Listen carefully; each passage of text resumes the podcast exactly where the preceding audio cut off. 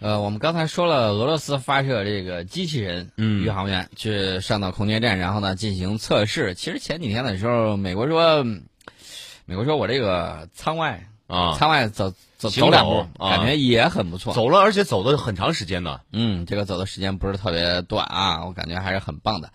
呃，这些太空的这种旅行呢，我觉得应该说是整个人类的这种进步啊。你包括这个印度，虽然我们有的时候会乐一下，但是印度的这个进步我们也看在眼里头，包括它这个太空探索都是人类文明的一部分一分子。那么以后的时候，我一直强烈建议就是大家抛弃成见，能够共同发力。当然了，这个技术技术在嗯对等的情况下，还是可以交流交流的嘛，这是相关的这个情况。那么我们再看这个美国商业航天公司，现在还在那儿卯了卯足了劲儿去搞这个重型火箭的这种开发竞赛。虽然今年五月二十二号，美国国会批准了美国航天局价值一点二五亿美元的预算，用于开发核热推进技术，但是美国商业航天公司开展重型火箭开发竞赛正在如火如荼的进行。那么我们可以看一下几个数据啊。美国太空探索技术公司是这个商业重型火箭开发的先行者，它的这个猎鹰重型火箭已经成功发射了三次。呃，那么马斯克呢，就是埃隆·马斯克啊，SpaceX 的啊、还有更长远的这个计划，就是开发下一代的重型运载火箭星舟。大家可以看数据，数据上这款火箭是更加强大，总长一百一十八米啊，不愧是做 PPT 出身的，这个能够把至少一百吨载荷送入近地轨道。火箭的第一级将装有三十五台猛禽发动机，起飞推力超过，呃，让我算一下啊，应该是超过个十百千万，应该是超过这个，至少应该是七十万牛，七十万千牛吧。嗯啊，呃，看的这个起飞推力也是比较大的。那么我们再看这个商业航天企业蓝色起源，蓝色起源它现在正在开发新格林火箭，这个新格林火箭啊，九十五米高，比那个一百一十八米虽然低了一些，但是这个新格林火箭呢，水平还是不错的，能够使用七台以液化天然气与液氧作为燃料的 B 一四发动机，起飞推力呢能够达到一万七千一百千牛，还有直径七米的整流罩。这也就意味着它现在有着两倍于以现有的其他任何运载火箭的载荷空间，未来它可以扩展为运载能力更强的重型火箭。这么一看，无论是星舟还是新格林，技术共同点就是利用多台引擎推动一个巨大的核心级。那么，美国老牌火箭发射公司呢，联合发射联盟就是波音、洛马正在开发的重型火箭。则是由一个可扩散、可扩展的核心级和多个固体火箭推进器共同组成的。这个联合发射联盟的新一代重型火箭“火神”将使用两台蓝色起源公司的 B 一四发动机，产生推力呢仅为四千八百千牛，但是在六枚固体火箭推进器的加持之下，能够额外的增加一万两千千牛的推力。火神的高度是接近七十米。啊，最大型的版本可以分别把三十吨和十五吨的载荷送入近地轨道和地球同步转移轨道。另外呢，这个美国传统军工企业诺斯罗普格鲁曼公司呢，正在研发一款火箭。那么这款火箭的重型版本最多可以把超过十吨载荷送入地球同步转移轨道。大家可以看，这个现在美国这个你追我赶的商业重型火箭，极有可能去作为探月的这种补充选项。美国航天局呢近日宣布，将邀请美国商业公司提供向登月中转站门户运送货物的服务，也就是说，往那儿运货这个服务就外包给了美国的商业火箭发射公司。那么，在美国航天局的下一代重型火箭太空发射系统多次跳票，并且极有可能到2022年才能首发的背景之下，呃，那么将来探月到底用谁的火箭？是用这个太空发射系统呢？还是用到了这个超级重型火箭猎鹰呢？呃，这个到时候就不好说了。所以说呢，大家可以看它这款啊发展这几款的这个齐头并进。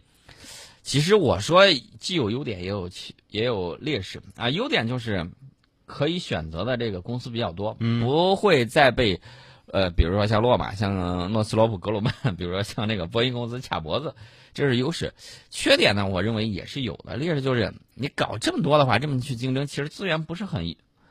那能否达到这种优化资源配置的这个情况，呃，不太清楚啊。反正这么拉出来这么几家啊，至少是四家火箭发射公司，你争我夺啊，唯恐落后后他人一步，啊，竞争倒是很激烈。那么，美国空军二零二二年到二零二六年招标计划新一轮，就把新格林、火神还有那个诺斯罗普格鲁曼公司的那个火箭纳入其中。太空探索技术公司提起了诉讼啊，为什么呢？抢的很厉害。这个第二轮招标过程之中呢，美国空军宣布只有两家公司进入下一轮竞标。这次落选的是蓝色起源公司，又提出了抗议。反正就是蛋糕是这么大。你咬一口，那就没得我，我就没得吃了。所以说呢，两边都都都是那那我觉得不能不能两个一起合作把蛋糕做大嘛。你想多了，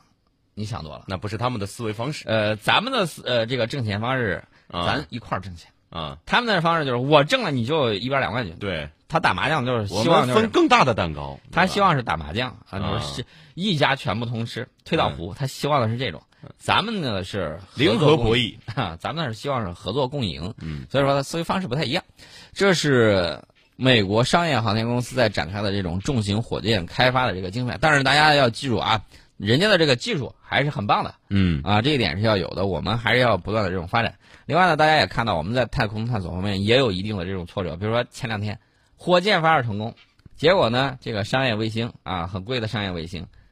呃，据说是太阳能翻板没有打开，嗯。啊，现在还在紧急处理，所以说大家可以看啊，这个里面呢需要你很多地方啊全面的提高，哪个地方有短板有漏洞，极有可能就造成了整个系统的这种瘫痪，所以以后的时候大家还是要多多注意，然后呢加大投入是一方面，啊人员包括这个员工的这种就是人员的这个设计啊，从设计开始到制造都要精益求精。这是相关的这个情况，呃，另外呢，我给大家说一个事儿，就是九月初的时候有一个火星合日啊，这个天文现象啊，天文现象大概是每两年一回。这个火星合日的时候，火星探测器和地球的通信会受到干扰。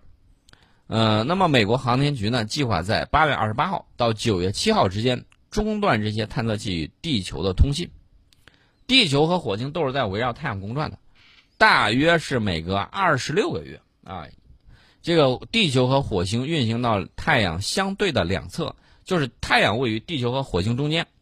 那么此时从太阳上看，火星完全被太阳遮蔽，这种现象就叫火星合日啊。古人观测的时候说：“哎，火星哪儿去了？嗯，躲到太阳后头去了。”那么美国航天局呢，二十号的时候表示是二八月二十八到九月七号，工程师停止向火星探测器发送新的指令。为的就是防止发送的信息由于太阳辐射干扰出现部分丢失，扰乱探测器任务。因为今年的火星合日是九月二号发生，那么届时呢，火星、太阳、地球三者成为三点一线了，嗯，成为一条直线了。那么在这前后，火星和太阳的夹角会小于两度左右。这个时候，太阳的强烈辐射干扰，呃，这个会切断地球与火星间的通信。那么在这个时候，你再去发射信息，呃，去发送信息，它直接给你干扰掉了。嗯，你发过去之后，万一它接到的是零碎的这种信息，就是万一啊，接到的是这种零零星的，好多它的主要内容被干扰掉，那会把探测器弄得无所适从。那到底该干啥？信息不完整啊，说不定它一一着急宕机了，啊，怕出现这些问题。那么在此之前呢，工程师会向火星探测器发送两周的任务指令啊，随后暂停。等到火星和地球之间位置正常之后，再回复发送指令。那么，美国航天局表示呢，尽管火星合日会对探测任务带来一定的风险，但是火星探测器的自动驾驶等系统呢，都已经久经考验。洞察号无人探测器团队在官方推特上表示呢，接下来几周，洞察号将因为火星合日暂时失联，但是地球上的任务团队呢，会继续进行任务，研究如何帮助因故障搁浅的测温装置继续下探。大家还记得那个鼹鼠吧？嗯，出了问题。那么，洞察号去年成功着陆火星，与好奇号与机遇号等其他火星探测器不一样的就是，洞察号首次通过原地钻探，探究红色星球内心深处的这个奥秘。这是我们的这个火星探测器，嗯，人类的火星探测器啊。我们回到节目当中啊，这个大家都知道啊，我们地面上的这个导航啊越来越精准，因为什么呢？我们有北斗导航，美国呢有 GPS，然后俄罗斯呢有格罗纳斯，而且我告诉大家一个好消息，中国的这个北斗正在和格罗纳斯进行兼容，嗯以后导航的时候会越来越精准。那么除此之外呢，还有欧洲的伽利略，欧洲伽利略我觉得已经是一个半拉子工程了啊，半半拉拉的，没有更多的钱把更多的卫星发射上去。我们北斗的这个数量，北斗卫星的数量是超过了 GPS 啊，全球卫星导航系统。那么大家都知道，这个精准的导航有很多的这个优点嗯啊，比如说在这个机械化、大规模的机械化农业啊，各等等方面都有很多优点。有交通方面，大家可能会有一个问题，那以后人类去探索这个深空的时候，你你去个太阳系好说，太阳系的话，呃，大家可以拿这个行星啊什么之类进行这种导航定位，这个比较方便。那你再以后呢，怎么办呢？这个我这么给大家讲，人造卫星导航系统无能为力，因为越来越多的空间探测器飞往遥远的外太空的时候，即便你利用地面大型射电天线建立的深空测控网，也逐渐鞭长莫及。所以说呢，如何在太空之中给它弄一个司南，嗯弄一个指南针，啊，弄一个灯塔，非常的关键。对，那么有没有宇宙灯塔呢？有，啊，这个地球灯塔国大家都知道是谁啊？人家自自诩的那啊。然后呢，经常双标，这个大家就不说了。双标灯塔我要告诉大家啊，宇宙灯塔是脉冲星，啊脉冲星。啊，这个脉冲星呢是高速转动的中子星啊，是大质量恒星在寿命晚期发生超新星爆发之后留下的致密天体。它的脉冲信号长时间稳定度很高，甚至甚至啊优于地球上的原子钟。原子钟大家都知道能过多少万年，然后呢它误差不会超过一秒。呃，那么这个脉冲信脉冲星的脉冲信号长期时间的这个稳定性非常的高。可以作为宇宙中时间的基准。所以说呢，那么科学家就要考虑人如何去研究脉冲星。我们国家在二零一七年的六月十五号发射了慧眼卫星，这个慧眼卫星就是我国第一颗 X 射线天文卫星，携带了高能、中能、低能 X 射线望远镜三种科学载荷和空间环境监测器，得到了关于黑洞、中子星、伽马射线暴以及引力波暴等。这个海量的观测数据，中科院高能物理研究所的科学家们呢，就利用慧眼卫星开展了 X 射线脉冲星的导航实验，定位精度，我个人认为是比较高的啊，十公里之内，嗯茫茫宇宙之中，定位精度十公里，啊，这个定位精度很高，进一步验证了航天器利用脉冲星自主导航的可行性，有望应用在未来的深空探测以及星际航行。那么相关的论文呢，在二十一号的时候。发表在学术期刊《天体物理学杂志增刊》上啊，已经发表了。这是我们对这个东西的研究。X 射线脉冲星导航呢，就是利用宇宙中遥远的天体脉冲星发出的精确的周期性的脉冲信号，为太空中的航天器提供导航和授时服务，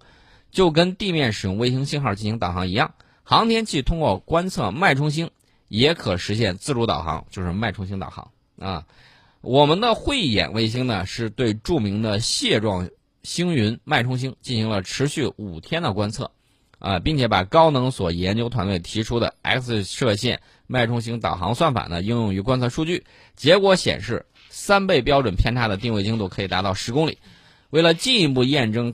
这个该导航算法啊，研究团队还进行了充分的理论分析，并且选取了多种类型的脉冲星进行模拟验证。结果显示呢，这个方法对其他导航脉冲星同样适用啊，也就是说，星际航行在这个定位上没问题啊。以这个问题基本上可以说有了这种方法，嗯啊，这是相关的情况。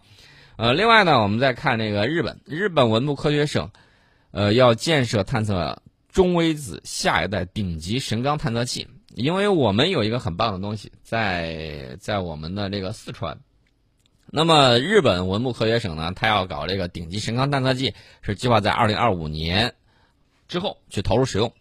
目的就是探索宇宙起源以及物质诞生谜团。那么，日本科学界呢，期待这个探测器能够再次带来诺贝尔奖级的这个成果。呃，日本文部科学省呢，确定在这个岐阜县啊有一个地方建下一代中微子探测器的这个方针，部分建设费用呢将列入下一年度的这个预算之中。这个探测器是日本的现有的超级神冈探测器的后继设施，也被称为顶级神冈探测器。我吐槽一下你这个起名啊，啊，一个叫超级，后续就叫顶级，那你你再造一个叫啥？特级、究极、特顶级、特顶级、超级顶级、超级棒。啊，这这这个特别好。啊！这个啊，真优秀。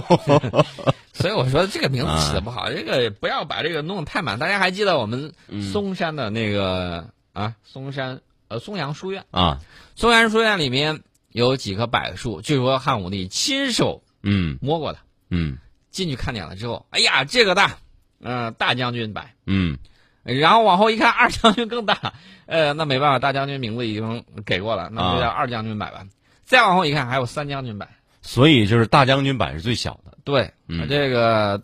三将军版是最大的。那我觉得可以看数字嘛，哪个数字大哪个啊，嗯所以说这个起名这个东西，还是我觉得还是要预留一些这个后续升级的这个空间 啊。嗯我们的这个只是吐槽一下这个起名啊，但是这个当它然我觉得这个如果说自己国家有深厚的历史文化，起名不是什么问题啊。啊，我们讲啊，这个中微子是构成物质的基本粒子之一，广泛存在于宇宙，个头很小，基本上不与任何物质发生作用，因此呢，很难以捕捉和探测啊。这个有个绰号叫隐宇宙中的隐身人啊，大家想，那就跟那个葫芦娃、六娃差不多，隐身娃。要探测中微子，密目前比较好的办法就是在地下深处建造水槽式的探测器，捕捉穿透地层的中微子和水分子碰撞的时候发出的微弱的光。那么，这个日本的顶级神康探测器呢，它在地下六百五十米处啊，主体设施是直径七十四米、高约五十米的圆柱状的水槽，规模呢是超级神冈探测器五倍以上。水槽上呢设置约有四万个传感器，去捕捉太空中飞来的中微子进水之后发出的微弱光。由于这个设施很大，而且传感器性能很高，这个顶级神冈探测器呢能够更详细的探查中微子的性质。二零零二年的时候，日本科学家小